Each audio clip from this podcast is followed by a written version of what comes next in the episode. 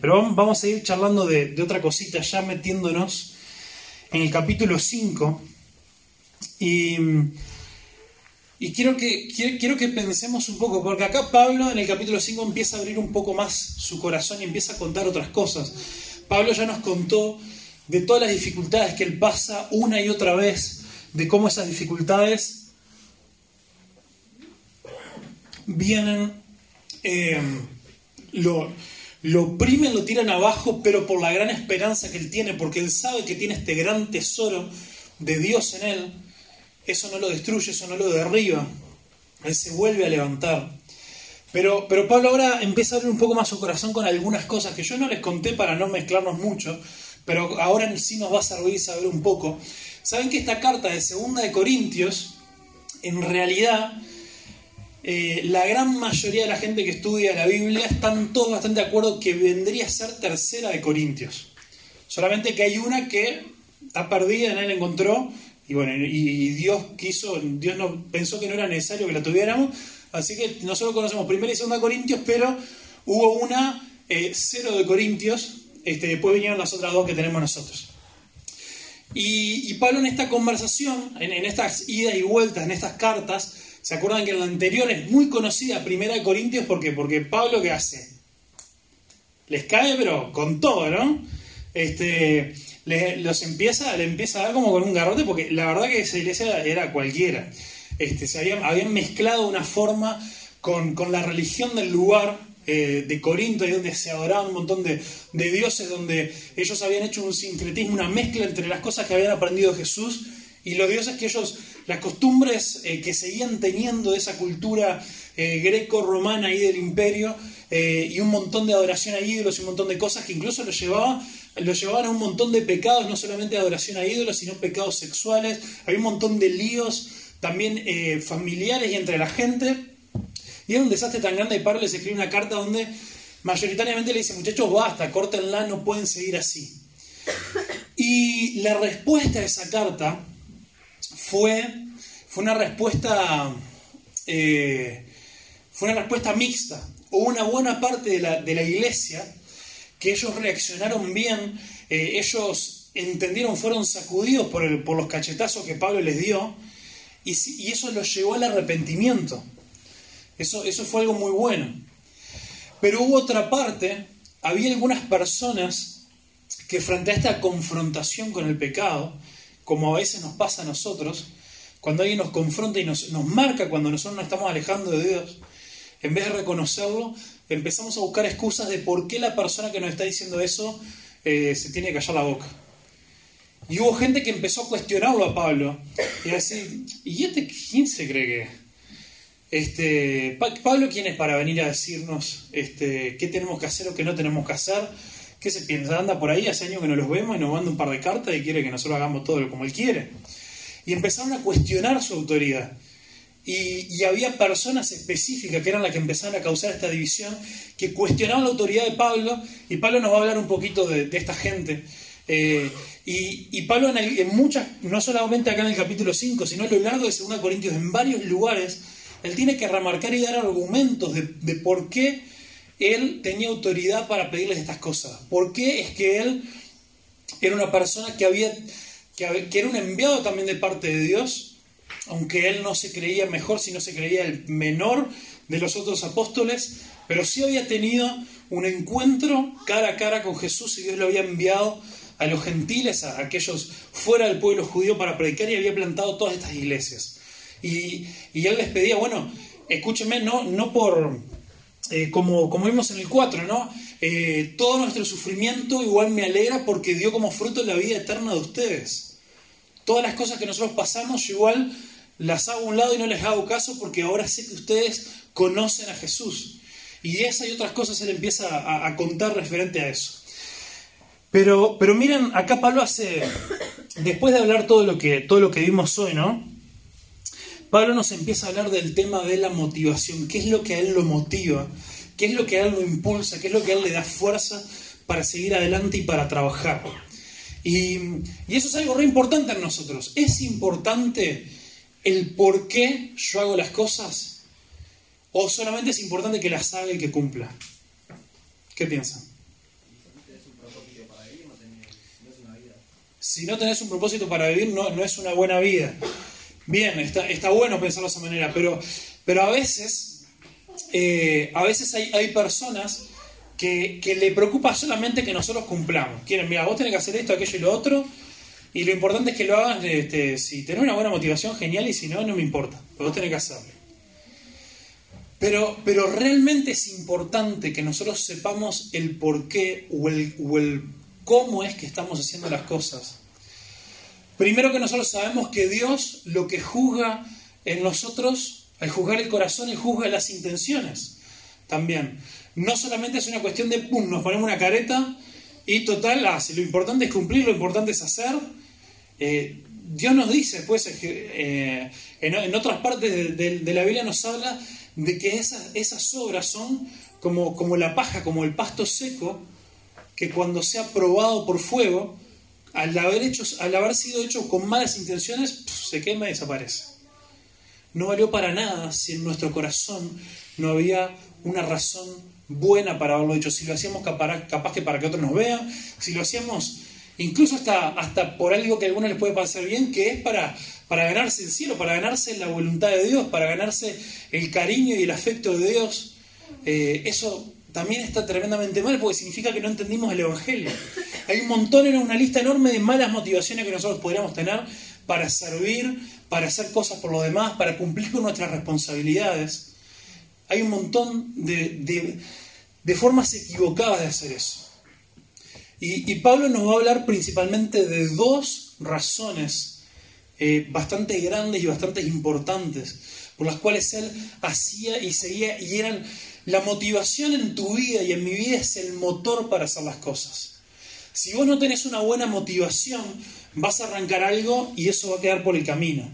O vas a arrancar algo y capaz que te dura, te dura un tiempito, después ya lo vas a hacer con un odio tremendo, porque eso te va a empezar a pesar. Me acuerdo cuando yo tenía, cuando tenía 8 años, creo, una cosa así, sí, terminé creo que segundo de, segundo escuela.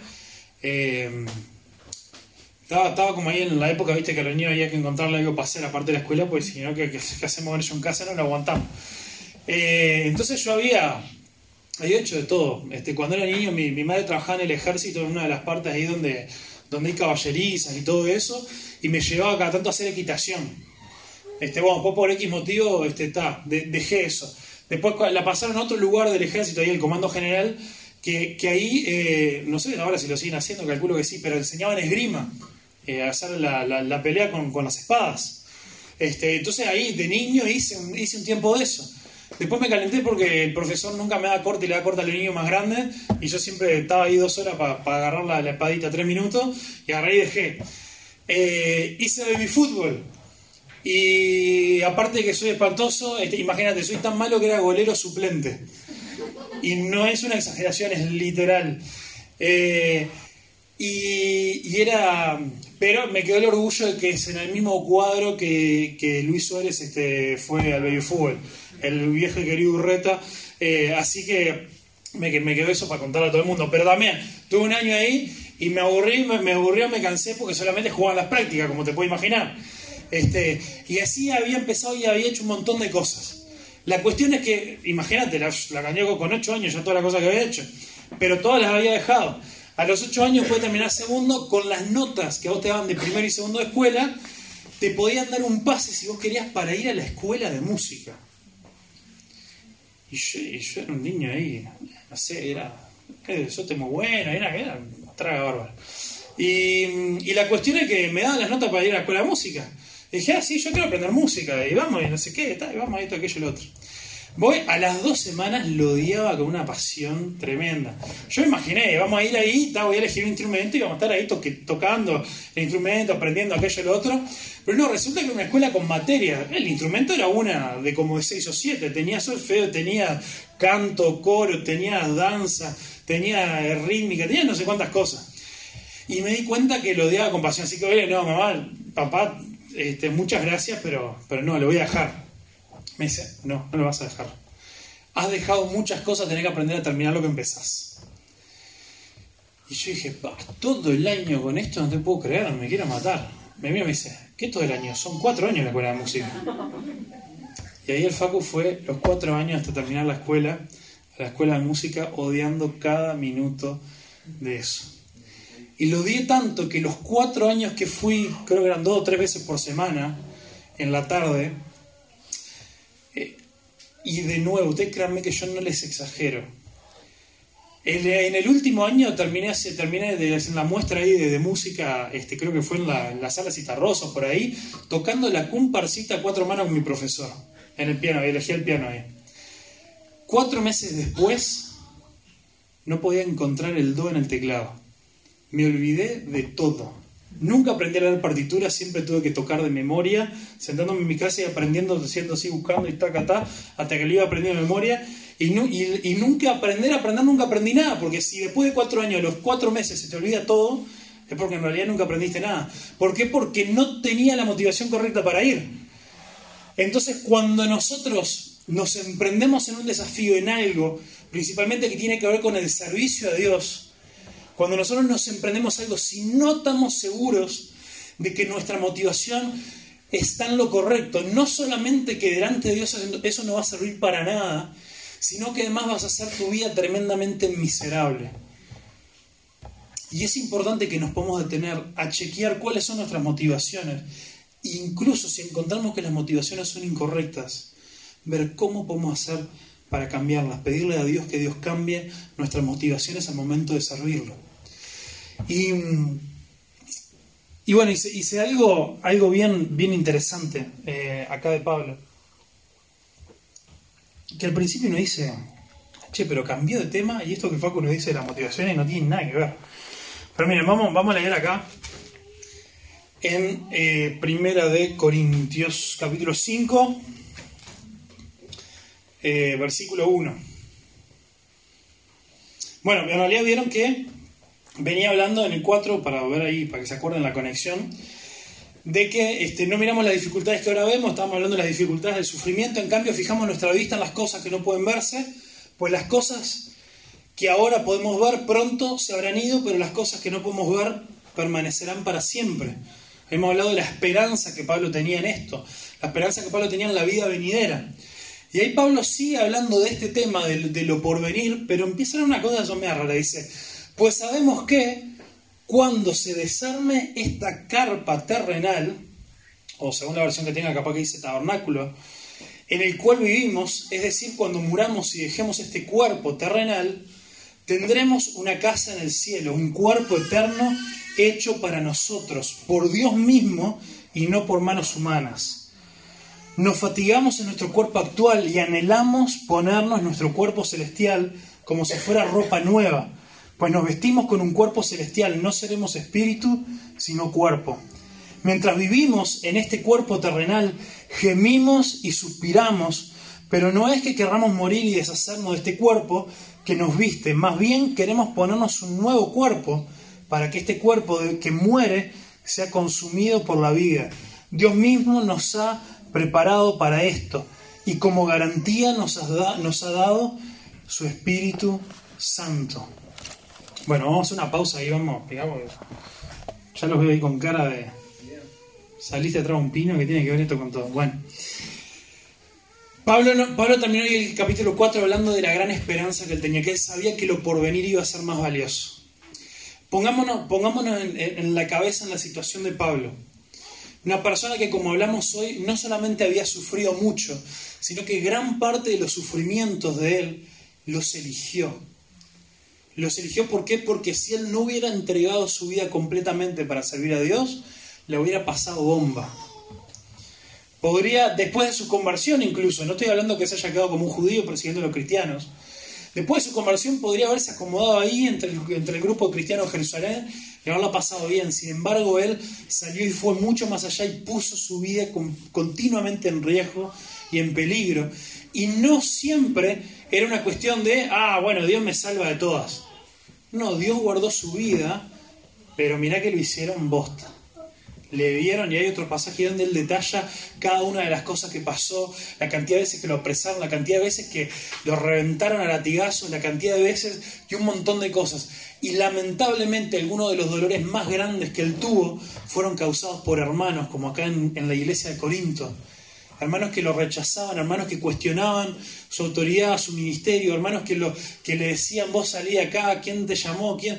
Imagínate entregar toda tu vida por algo, imagínate entregar todas tus fuerzas, todos tus años, y que venga gente que conoce a Dios y tiene una vida eterna gracias al servicio que vos les ofreciste, y te dan la espalda y te dicen, con vos no queremos saber nada. Esas también eran marcas que estaban quedando en la vida de Pablo. Y, Pablo con todas estas cosas tenía razones para decir, Fa, Señor Jesús, vení pronto, ya, está, que, que no quede más nada. Pero él ponía su esperanza en que lo que iba a venir iba a ser algo mejor. Pablo pone los ojos en, esta vida futura, en este nuevo cuerpo, eh, y, no en este cuerpo que a él se le iba deteriorando. Eh, es interesante, más allá de todo lo que había sufrido, aparte Pablo, muchos creen que hasta estaba quedando ciego. Eh, una de las razones es porque hay cartas que él dice, miren cómo yo, a veces Pablo, la mayoría de sus cartas se las dictaba a alguien. Tenía un escriba, algún hermano en Cristo, que él le iba diciendo, mira, les quiero decir esto y yo iban escribiendo. Y en varias cartas, también para volver a recordarle a la gente su autoridad, terminaba el último párrafo de la carta, los saludos los hacía él, de su puño y letra. Y decía, miren que escribo estas cosas con mi propio puño y letra, y ahí en muchas Biblias aparece todo eso en mayúscula. ¿Por qué? Porque los manuscritos originales y muchos de los escribas que hacían las copias respetaron eso, cambiaba totalmente el tipo de letra y todo, y quedaban unos ganchos así enormes, y, unas cosas todo así, porque se ve que estaba medio chicato y, y, no, no podía, por eso tenía que alguien que le escribiera. Entonces tenía muchas cosas en su vida que se iba desgastando. Era muy complicado para una persona que había sufrido y había pasado todas las que él había pasado. Seguir viajando, seguir ministrando, seguir haciendo. Y era literal cuando él miraba su cuerpo y veía que se estaba desgastando. Capaz que hay cosas que vos con tu edad, siendo joven, siendo adolescente, capaz que todavía no, decís, bueno, no, no me puedo identificar con eso. Pero, pero sí tenemos limitaciones en nosotros. Y, Pablo decía, bueno, esto que yo quisiera que se terminara, bueno, se viene algo mejor. Y el cuerpo se desgasta. Eh, dice ahí que es una carpa, pero lo que viene es mejor. Y, habla esta imagen de nuestro cuerpo, de nuestra vida como un templo. O esa, eh, ahí en esta traducción dice carpa porque en realidad se hace referencia este, a esta imagen del tabernáculo donde Dios habitaba que vos y yo también somos este templo, somos este tabernáculo, donde Dios habita y, es la misma imagen de las vasijas de barro que tienen un gran tesoro adentro. Vemos ahí el paralelismo, la idea. Somos esta carpa que este, se desgasta, cualquier viento puede venir y soplarla, pero que adentro Dios eligió poner su presencia, adentro Dios eligió poner un gran tesoro. Y dice, esto se va desgastando, pero viene algo mejor, viene algo grande, viene, viene algo lindo. Entonces Pablo puede estar seguro de que esto así será. Y ahí vieron que dice, y esta promesa sabemos que es así porque nos ha sellado o nos dio como garantía su Espíritu Santo. Entonces Pablo se agarra a esta promesa y dice, todas estas grandes dificultades, yo sé que viene algo mejor y la gran, esta, yo tengo una gran confianza en que esto va a ser así, porque su Espíritu Santo está en mí, está obrando, está actuando, y esa es una garantía ese es el gran depósito que Dios hizo para confirmarme esto. Entonces, la, primera, para empezar a aclarar, porque esto capaz que todavía nos parece como medio raro, eh, pero una gran motivación que Pablo tenía para vivir, para seguir gastando su vida o esta, este templo, esta carpa, seguir desgastándola en el servicio a Dios, tenía que ver con que él tenía una plena, absoluta y profunda confianza en las promesas de Dios. Tenía una gran esperanza de que Dios le prometió algo, Dios le prometió una vida plena, un nuevo, una vida eterna, abundante en un nuevo cuerpo, una vida futura y que, iba a ser una vida espectacular, con, sin, como después nosotros vemos también en Apocalipsis, sin más llanto, sin más dolor, sin enfermedades, una vida donde todas sus nanas del cuerpo se iban a desaparecer, donde él iba a poder disfrutar plenamente de la creación de Dios y él tenía una plena confianza porque el Espíritu Santo era quien se lo confirmaba, el sello, era la garantía que Dios le había dado. Y esto también es cierto para nosotros. Pablo, incluso, eh, no, quiero pasar mucho tiempo en eso, Pero cuando habla de este nuevo cuerpo, acá en, la versión que yo uso acá en la NTV, hace como una, como una aclaración de una frase que en la Reina Valera está diferente ahí en el, en el versículo en el versículo 3 dice eh, en la mía dice no seremos espíritus eh, sin cuerpo está hablando la Reina Valera no queda tan claro lo dice de otra manera pero está, nos está interpretando una frase que en el original está media entreverada pero lo que Pablo está diciendo es no vamos a ser como muchos y hoy en día también tienen la idea de que en nuestra vida eterna vamos a ser ahí como, como un espíritu ahí que flota entre las nubes, con una arpa ahí, todo cantando, ahí toda la eternidad, todo así. Dice, no, no, no. Dice, la vida eterna va a ser una vida física, va a ser, vamos a tener un nuevo cuerpo, un nuevo cuerpo físico, no vamos a ser ahí espíritu flotando, por ahí dando vueltas, dice, eh, y él hace referencia a esta gran promesa de que todo este mundo que vemos que se está yendo al tacho, todas las cosas, Dios la va a restaurar. Es la gran promesa que nosotros tenemos de que Dios va a crear y Dios va a hacer un cielo nuevo y una tierra nueva. Para que vos y yo, en una nueva vida, en la resurrección de los muertos, podamos disfrutar de este mundo y de la creación como Dios lo quiso desde el comienzo. Y, esto, es, esto es un clic que nosotros tenemos que, que intentar hacer para, poder eh, realmente entender, miren, yo, perdón, pero esa, esa idea que muchas veces mantenemos de que la eternidad vamos a estar ahí todos, eh, como en esa escena de, Apocalipsis, donde se ve gente de cada lengua de tribulación, todos ahí apretaditos cantando y como que es eso sí para siempre. No es lo que dice la Biblia, esa es una escena, es un momento, es algo que va a pasar. Pero Apocalipsis, después del juicio final, después de que Satanás se ha destruido, después de todo, ¿cómo termina? No termina con nosotros yendo al cielo, sino que en Apocalipsis 21 nos muestra que la nueva ciudad, la nueva Jerusalén, dice que va a descender del cielo a la tierra y es donde Dios va a reinar para siempre. No sabemos cómo, también la Biblia habla muchísimo de esto de otras formas, pero de alguna forma en esta nueva resurrección que Dios nos va a dar, en esta nueva vida eterna, vamos a habitar en la creación de Dios. Es una restauración al plan original de Dios, del jardín del Edén, en, el cual ahora, como va a haber gente de toda lengua y tribu y nación, no va a ser solo un huerto, no va a ser solo un jardín, va a ser una gran ciudad, pero con ese mismo árbol de la vida en el centro, que dice que que fluye un río a través, de esa ciudad que es para la sanidad de las naciones y ese árbol de la vida, vamos a poder vos y yo volver a disfrutar de ese fruto que Adán y Eva podían comer en el, jardín del Edén, pero que se echó todo el tacho por culpa del pecado. Dios quiere volvernos a ese momento. Dios quiere volvernos a, a, ese lugar en el que vos y yo vamos a poder cumplir con el propósito con el que Dios nos creó, no solamente en esta vida, sino para toda la eternidad vamos a poder realmente servir a Dios por la eternidad. No solamente alabándolo eh, con canciones, sino realmente sirviéndolo. De manera que no nos alcanza ahora para comprender, pero sí en un mundo perfecto, sin pecado, en un mundo donde Dios es el que gobierna, donde Dios es el rey y donde gracias a eso y gracias a que Él destruye el pecado no habrá más llanto, ni tristeza, ni dolor. Esta era una gran esperanza que Pablo tenía. O sea, todo esto que veo, todo esto que se va destruyendo, se va desgastando mi cuerpo, pero se va desgastando todo mi alrededor. Dice, viene algo mejor, viene algo lindo. Y esto era, es uno de los tantos ejemplos en los cuales vos y yo podemos tener fe y podemos tener confianza en las promesas de Dios. Entonces, ahora sí, para ir ahí, redondear esta idea, Pablo era motivado por las grandes e insondables pero fieles promesas de Dios. Vos tenés que ser motivado en tu amor por Dios, en tu servicio a Él, en las cosas, en los desafíos personales, en cómo Dios te desafía a cambiar, a seguir creciendo, a seguir madurando, a seguir avanzando en la vida cristiana, por las firmes promesas de Dios que son garantizadas por su espíritu, que Él pone su espíritu en vos para recordarte estas promesas, para decirte, esto va a pasar, Dios es fiel, Dios no va a fallar. Agárrate de estas promesas y seguí adelante. Que esas promesas sean el motor, que esas promesas te den fuerza. Dios nunca te ha dejado y nunca te va a dejar. Dios ha sido fiel en tu vida.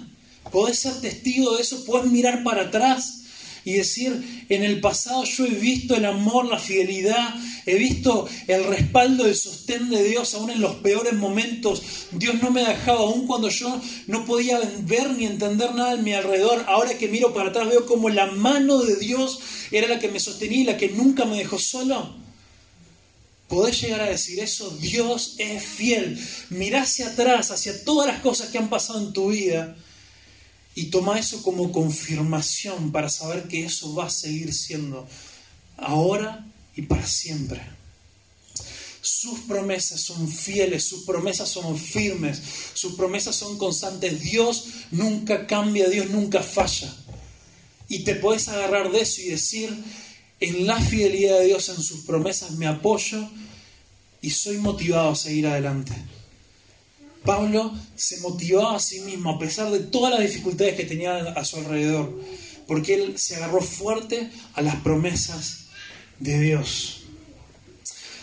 Bueno, en el versículo 6 vamos, vamos a intentar leer ahí unas, mm, unas cuantas cosas, aunque no nos detengamos en todos los detalles, pero está tremendo, está tremendo esto. Dice, eh, así que siempre vivimos en plena confianza, aunque sabemos que mientras vivamos en este cuerpo, no estamos en el hogar celestial con el Señor, pues vivimos por lo que creemos y no por lo que vemos, o vivimos por fe y no por vista, lo cantábamos hoy en unas canciones, vivimos por fe y no por vista.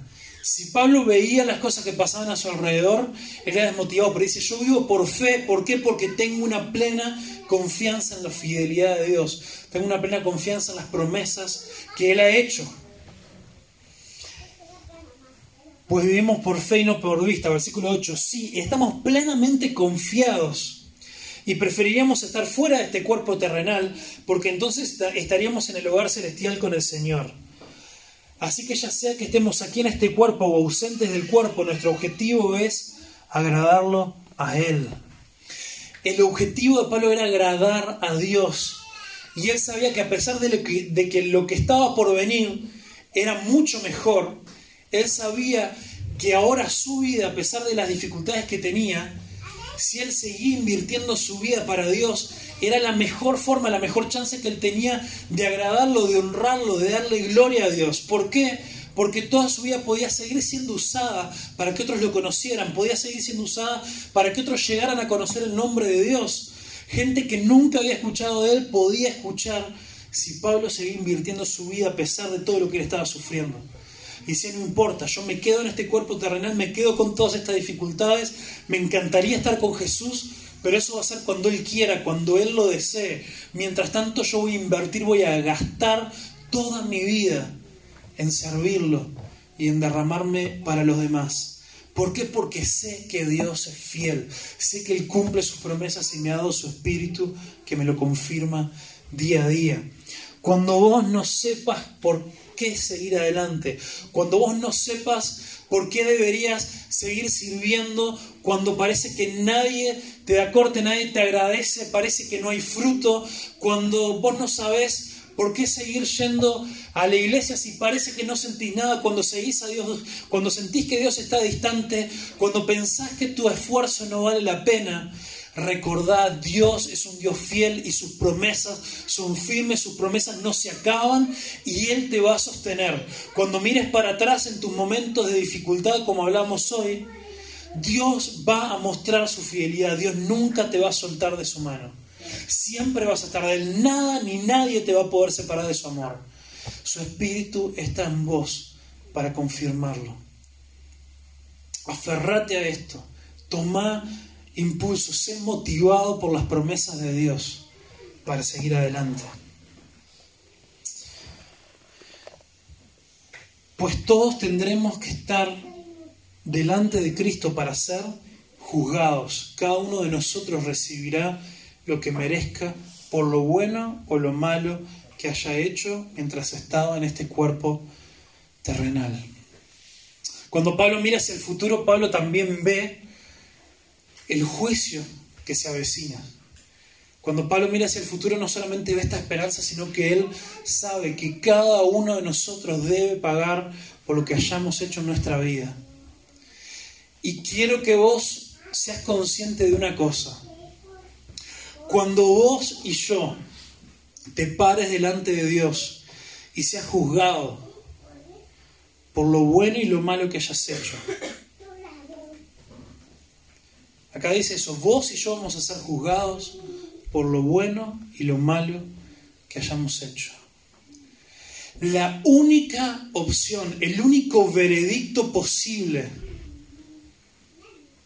es que hemos fallado, que estamos lejos de la gloria de Dios, que no lo merecemos a Él, que no merecemos su presencia y que lo único que merecemos es castigo eterno por nuestra rebelión en contra de Dios. Ese es el veredicto en tu vida y en mi vida. Lo único, lo único que puede separar, que puede cambiar este veredicto, que es así para cada uno de nosotros, lo único que puede llegar a ser una, una diferencia, lo único que puede llegar a cambiar esto para toda la eternidad, es si tu vida está guardada, está protegida, está encerrada en Cristo, en Dios. No se trata de esto de que, ah, bueno, yo hice una oración y acepté a Cristo y le pedí perdón por mi, por mi pecado, entonces ni tengo que pensar en esto, ah, ya vamos a estar ahí en el cielo para siempre.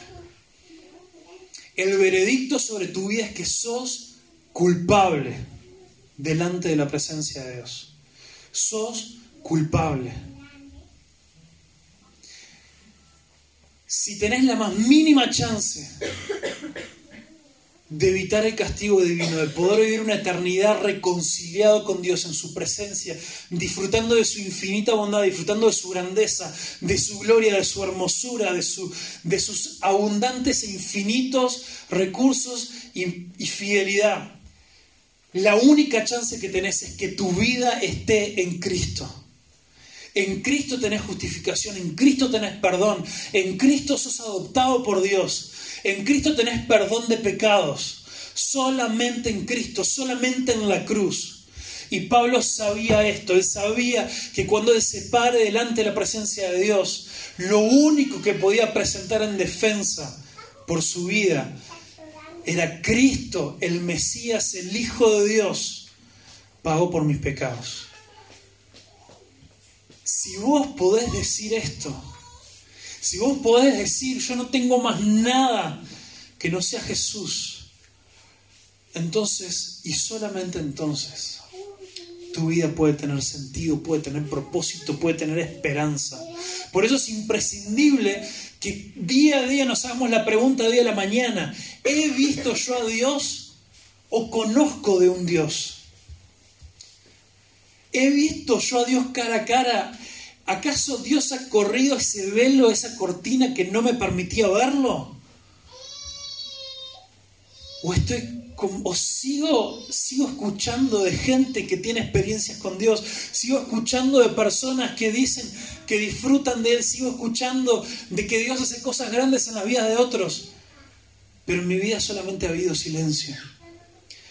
Has conocido a Jesús, Él es tu única esperanza tu única esperanza.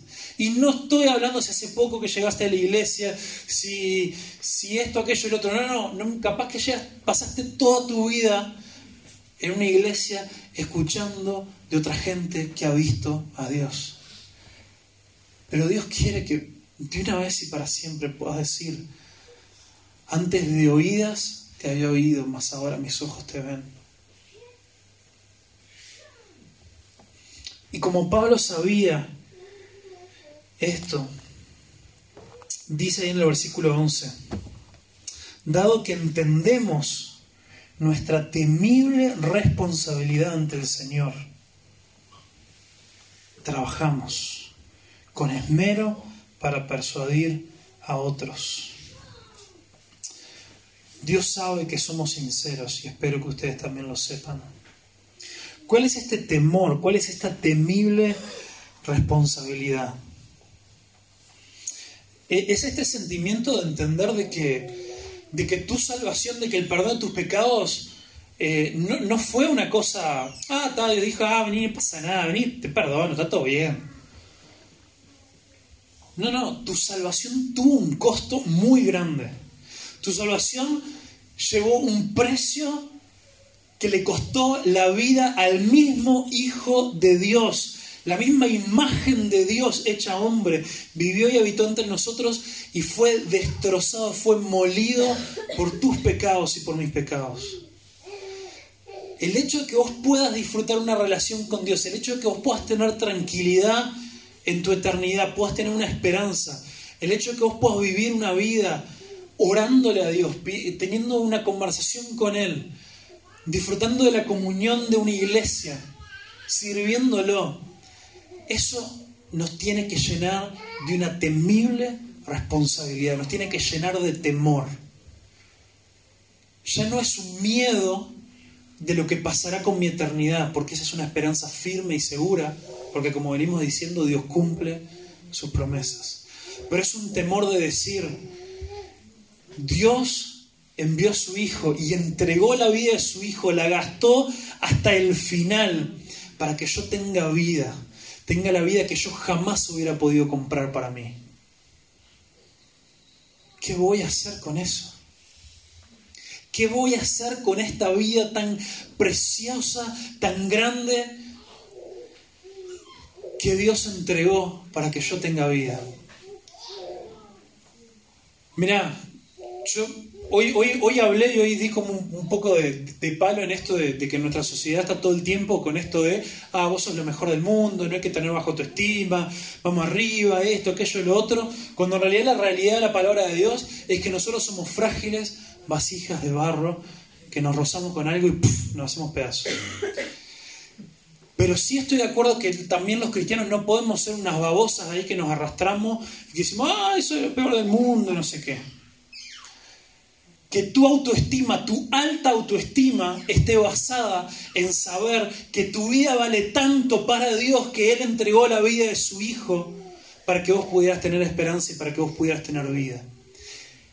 Y si vos entendés eso, no te vas a arrastrar más por la vida, te vas a levantar y vas a decir, yo tengo, conociendo esto, tengo una temible responsabilidad delante de Dios. Y quiero ahora invertir mi vida para su trabajo y para el servicio. Quiero invertir mi vida en que otros puedan escuchar y puedan conocer y otros puedan tener esta misma esperanza. Por eso dice ahí, em, dado que entendemos nuestra temible responsabilidad ante el Señor, trabajamos con esmero para persuadir a otros. Y acá es que Pablo nos empieza a hablar de estas críticas que él tenía, de esta gente que cuestionaba su autoridad. Y dice, Dios sabe que somos sinceros. Dios sabe que nuestra motivación es correcta. Y, yo espero que ustedes también lo sepan, dice Pablo. ¿Estamos de nuevo recomendándonos a ustedes? No. Estamos dándoles un motivo para que estén orgullosos de nosotros, para que puedan responder a los que se jactan de tener ministerios espectaculares en vez de tener un corazón sincero. Acá Pablo hace referencia a esa gente, gente que venía con estos ministerios espectaculares, con estas cosas que llamaban la atención. Decían, este Pablo es un banana, eh, y no le hagan caso a él, síganos a nosotros.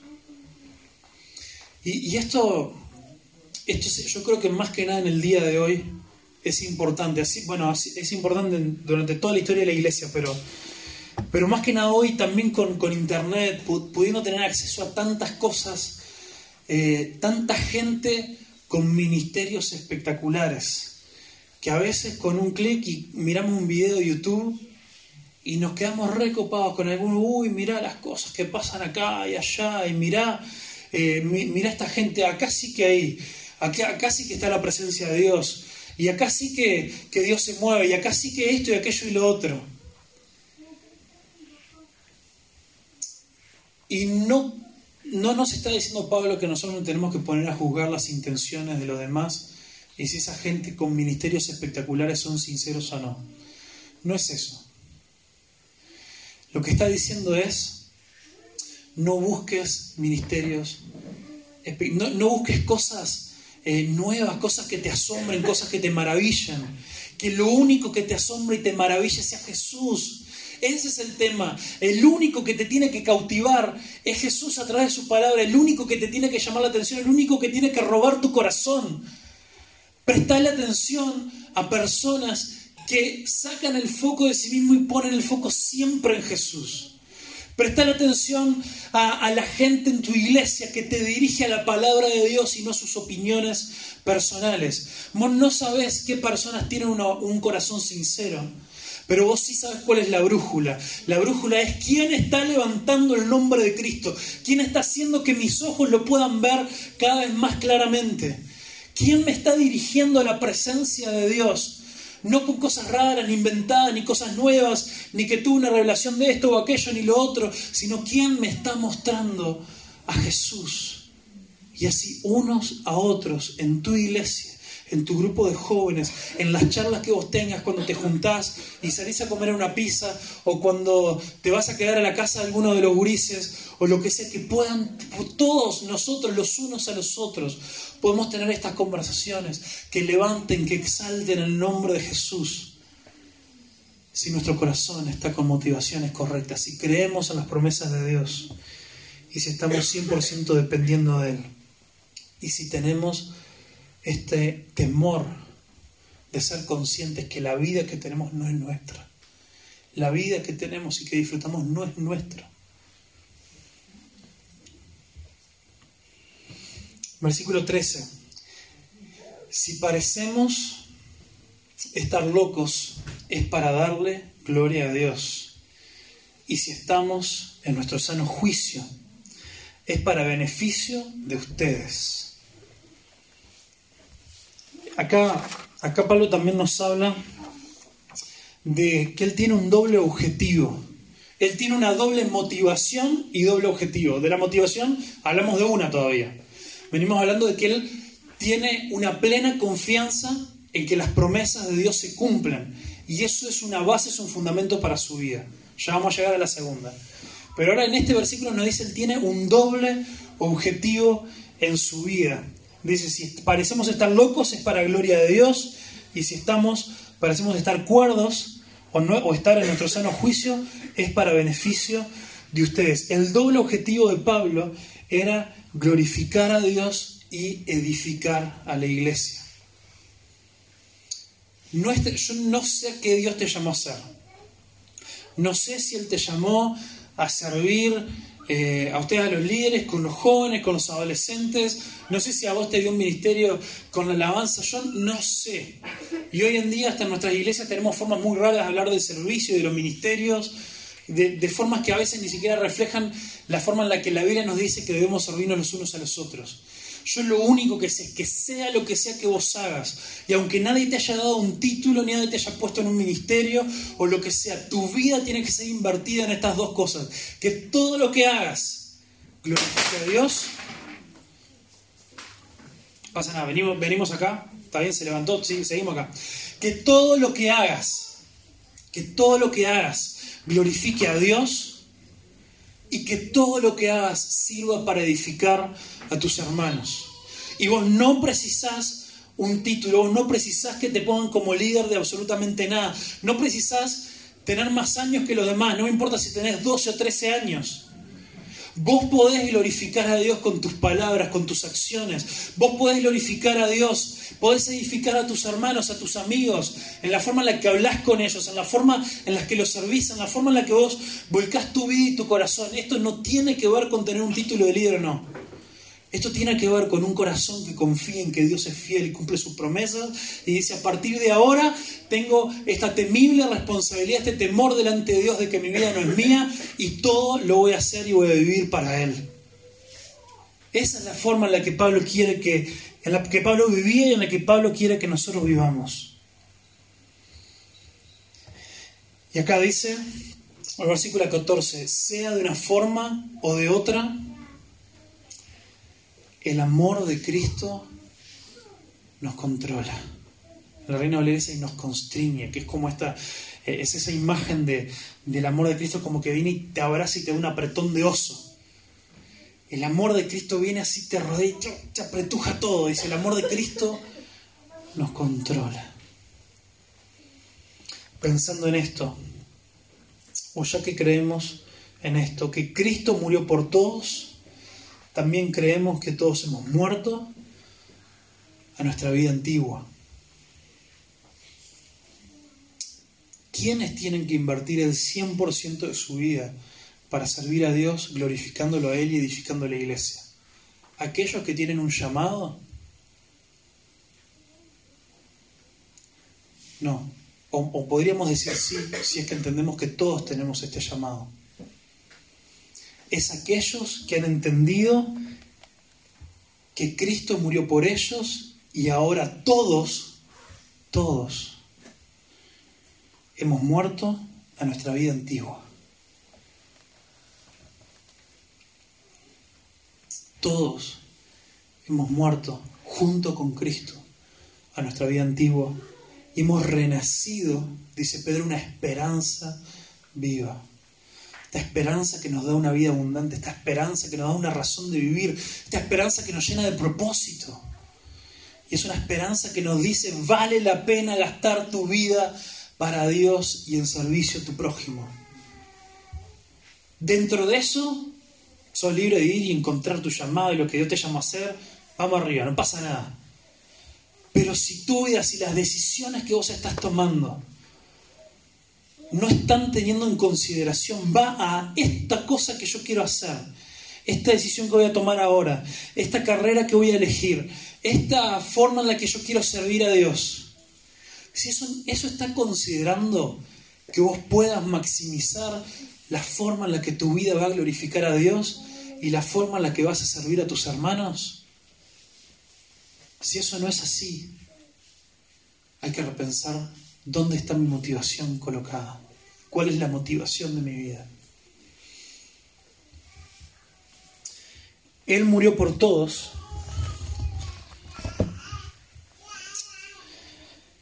para los que reciben esta nueva vida en Cristo, ya no vivan más para sí mismos, más bien vivirán para Cristo, quien murió y resucitó por ellos.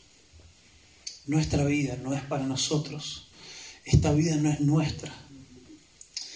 Y acá Pablo nos dio su segunda motivación. ¿Cuál era la primera motivación para él invertir y gastar su vida para Dios? Las promesas de Dios.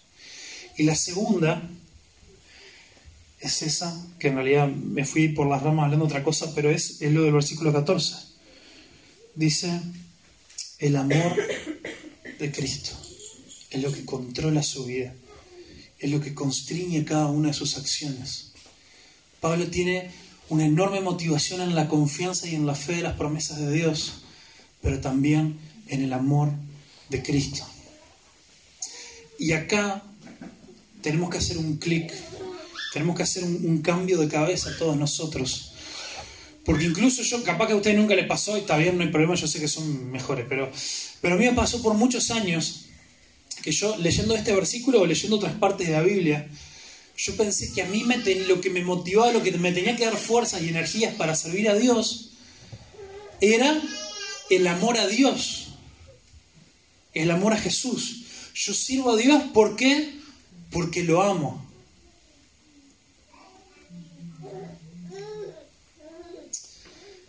Y Pablo dice, mi amor por Cristo me controla. No, no dice eso. ¿Qué dice? El amor de Cristo me controla. Y hay una diferencia tremenda que, que solamente Jesús la pudo explicar también cuando dice, Ustedes me aman porque yo los amé primero. Sin mi amor, ustedes no estarían acá.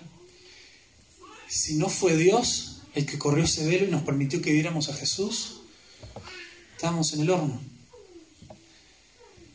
Si vos buscas tu la motivación de, de tu servicio, de tu vida para Dios, en tu amor por Dios, es una fórmula garantizada para que tu vida sea una montaña rusa.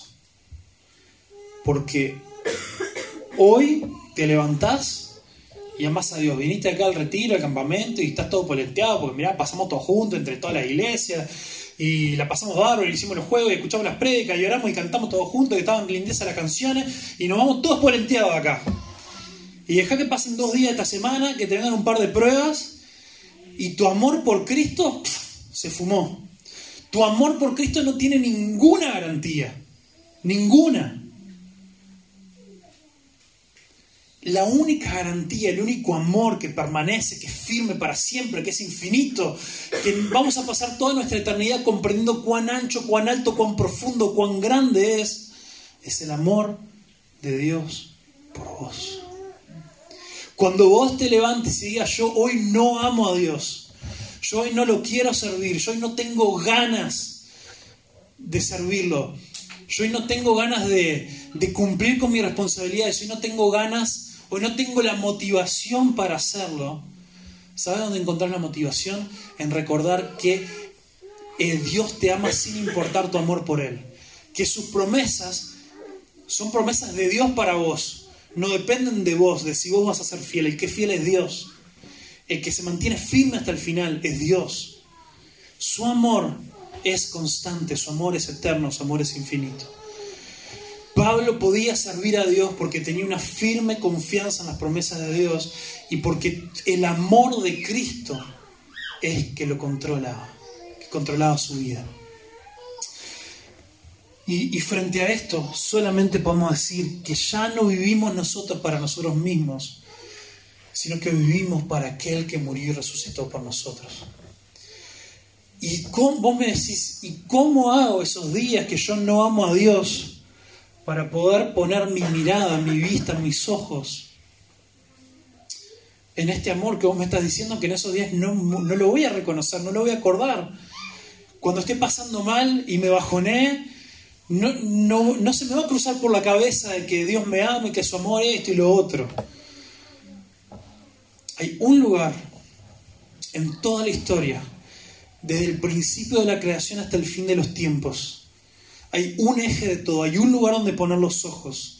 Hay una muestra inequívoca, hay una muestra eh, irrefutable del amor infinito de Dios. Pone tus ojos solamente en la cruz. Porque en la cruz vos ves la mayor prueba del amor infinito de Dios por vos. En la cruz vos ves el cumplimiento de sus promesas. En la cruz vos ves que Dios nunca te ha abandonado y nunca te va a abandonar. En la cruz vos ves de que Dios es suficiente, de que su gracia nos basta para todo en la vida. En la cruz vos ves que no necesitamos más nada que Jesús. En la cruz vemos que lo tenemos todo, aunque nosotros no seamos nada ni nadie.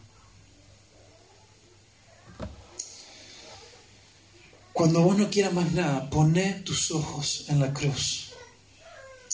Ten esta fe, esta confianza de que no vivimos por vista, sino vivimos por fe. Es, tremendo la, unión que, tenemos después en Hebreo, no lo vamos a leer porque ya estamos repasados, pero, pero en Hebreos 11 y Hebreos 12, en Hebreos 11 tenemos lo que se conoce como la galería de los hombres de la fe. ¿no? Es como ahí este, el autor de Hebreos nos nos empieza a contar de toda esta gente que tuvo fe, que le creyó a Dios y las grandes cosas que ellos hicieron. Incluso en el caso de algunos, como el de Abraham, nos dice que ellos murieron sin ver lo que, lo que se les había prometido, pero sabían que esa promesa igual iba a llegar. Lo hicieron por fe. Y nos empieza a enumerar una y otra vez esta gente. Y por eso cuando arranca el capítulo 12 dice, teniendo alrededor nuestro esta gran nube de testigos, ¿Qué es esta gran nube de testigos, esta multitud que, que nos rodea? Son todas estas personas, estas personas que le creyeron a Dios y que comprobaron su amor y comprobaron la fidelidad de sus promesas.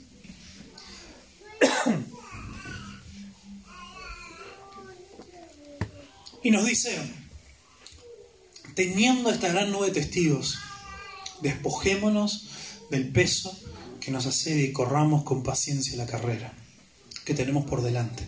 ¿Por qué tenemos alrededor nuestro una nube de testigos?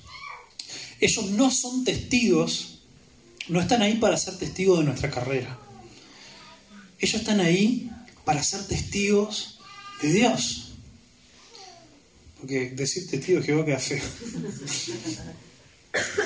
Ellos están ahí para ser testigos de Dios. Decirte, yo corrí esta carrera. Yo corrí esta carrera y pude llegar hasta el final, no porque yo tuve fuerzas para hacerlo, no porque a mí me fue bien, no porque yo hice las cosas bien. Pude llegar hasta el final porque Dios fue fiel. Pude llegar hasta el final porque su amor me sostuvo. Pude llegar hasta el final. Corre, sacate el peso que te, que te enlentece.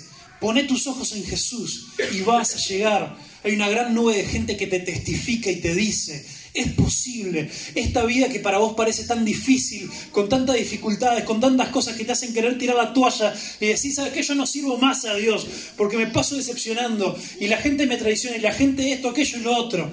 La gente, estos grandes testigos te dicen, las pasamos, las pasamos, pasamos peores todavía, pero Dios siempre fue fiel. Dios nos sostuvo hasta el final. Y nos dice, corre con paciencia la, la carrera, puestos los ojos en Jesús, el autor y consumador de la fe, quien por el gozo puesto delante de él soportó la cruz. Por el gozo puesto delante de él soportó la cruz. ¿Qué es esto si no esta imagen? Lo mismo que Pablo nos transmite. A pesar de todo el sufrimiento que había en su vida, soportó aguantó, participó de los sufrimientos de Cristo, porque sabía que lo que venía era grande, sabía que lo que venía era eterno, sabía que lo que venía era mucho mejor y valía la pena. Y así que hemos dejado... Bueno, me salió un par de versículos, pues si no, no terminamos más. 17. Eso significa que todo aquel que pertenece a Cristo se ha convertido en una persona nueva. La vida antigua ha pasado, una nueva vida ha comenzado. O como lo conocemos más, ¿cómo, lo, conocemos este versículo? Las cosas viejas pasaron y aquí todas son hechas nuevas. ¿Cuáles cosas viejas pasaron?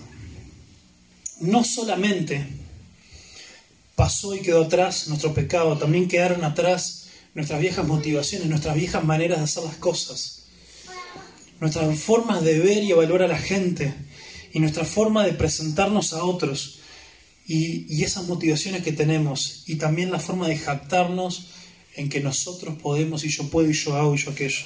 Todo eso quedó atrás, ahora solamente queda esta vida nueva. Entonces yo te quiero desafiar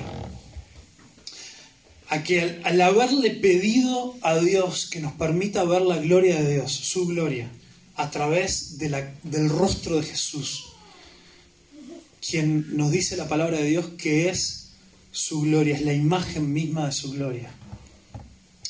Al haberle pedido que Él nos use como esas frágiles vasijas de barro, que entendemos que sin Él no somos nada, pero entendemos que se nos dio la responsabilidad de llevar este gran tesoro a los demás y también sabiendo que fuimos desafiados a hacer las cosas con la correcta motivación, porque entendemos que viene un día en que todo va a ser evaluado, lo bueno, lo malo y nuestras motivaciones. Entendiendo que la única forma de llegar y perseverar hasta el final es confiando en las promesas de Dios, es confiando en que Él es bueno, confiando en que Él es fiel y entendiendo que es su amor por mí y no el amor que yo le pueda tener a Él, el que me sostiene. Es así que yo te desafío, entrega tu vida en las manos de Dios y que Él haga contigo lo que quiera. Que tu vida esté puesta sobre el altar para ser quemada como un sacrificio vivo que sirva para traer gloria a Dios y edificar a la iglesia. Que la iglesia crezca, Dios puede y Dios quiere usar tu vida para edificar su iglesia. No me importa lo que vos estés pasando hoy, no me importa si llegaste acá lejos de Dios, si pensás que sos muy chico, si pensás que todavía no descubriste cuáles son tus dones, tus talentos. Eso delante de Dios no es nada. Lo que es es que vos entregues tu vida en sus manos. Si vos entregás tu vida en sus manos, todo va a estar bien. Técnicamente terminamos, pero ¿me dan cinco minutos más? O ya. Bueno, no sé cómo. Voy a tomar el silencio como queda. Porque iba a terminar acá, pero este capítulo 5 está demasiado tremendo como para no terminarlo. Y todo esto es un regalo de Dios, que nos trajo de vuelta a sí mismo por medio de Cristo. Y Dios nos ha dado este ministerio de la reconciliación. ¿No sabes qué ministerio, en qué ministerio te quiere Dios? Te soluciona un problema. Dios ya te dio el ministerio, la tarea, el trabajo, el servicio de la reconciliación. Dice, Dios nos ha dado la tarea de la reconciliación, de reconciliar la gente con Él. Pues Dios estaba en Cristo reconciliando el mundo consigo mismo y no tomando más en cuenta el pecado de la gente. Y nos dio a nosotros este maravilloso mensaje de reconciliación. Así que somos embajadores de Cristo. Dios hace su llamado por medio de nosotros. Hablamos en nombre de Cristo cuando les rogamos, vuélvanse a Dios. Pues Dios hizo que Cristo, quien nunca pecó, fuera hecho pecado por nosotros, para que nosotros pudiéramos estar en una relación correcta con Dios por medio de Cristo Jesús.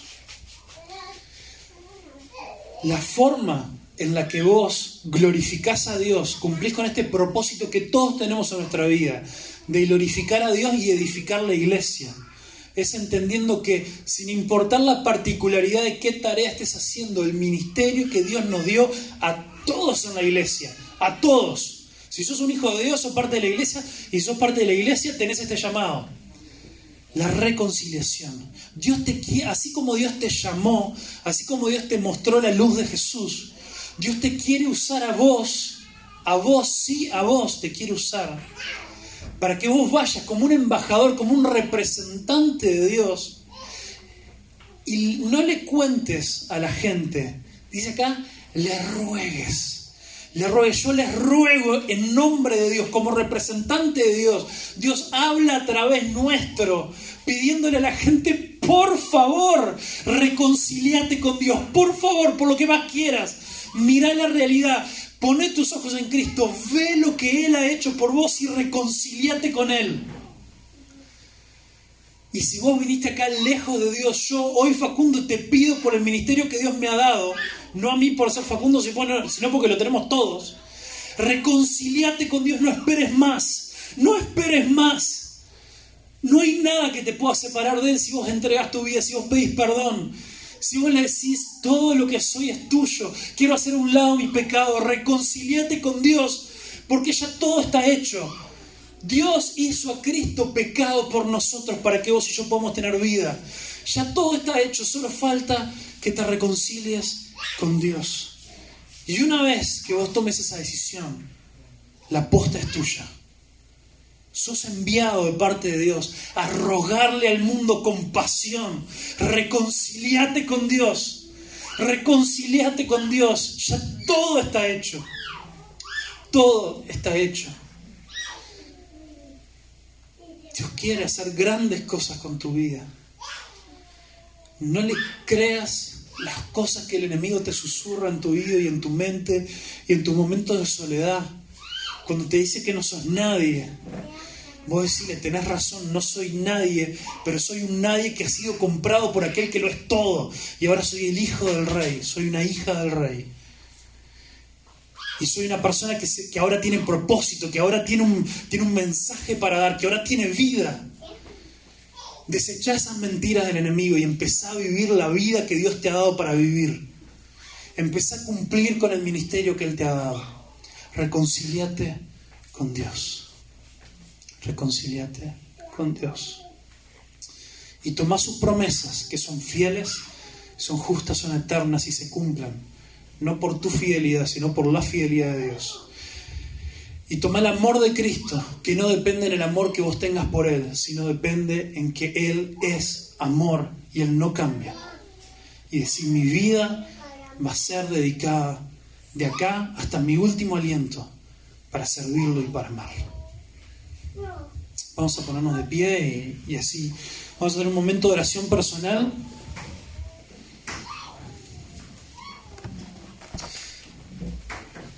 Ahí donde estás, pensar en las cosas en las que estos pasajes te han estado hablando, en las que Dios ha hablado a través de su palabra, a través de Jesús. Pensar en esas formas en las que vos has visto a Jesús y cómo vos querés reflejarlo, cómo vos querés ser transformado a su imagen. Pensar también en esas formas en las que Él te ha puesto para llevar ese gran tesoro a otros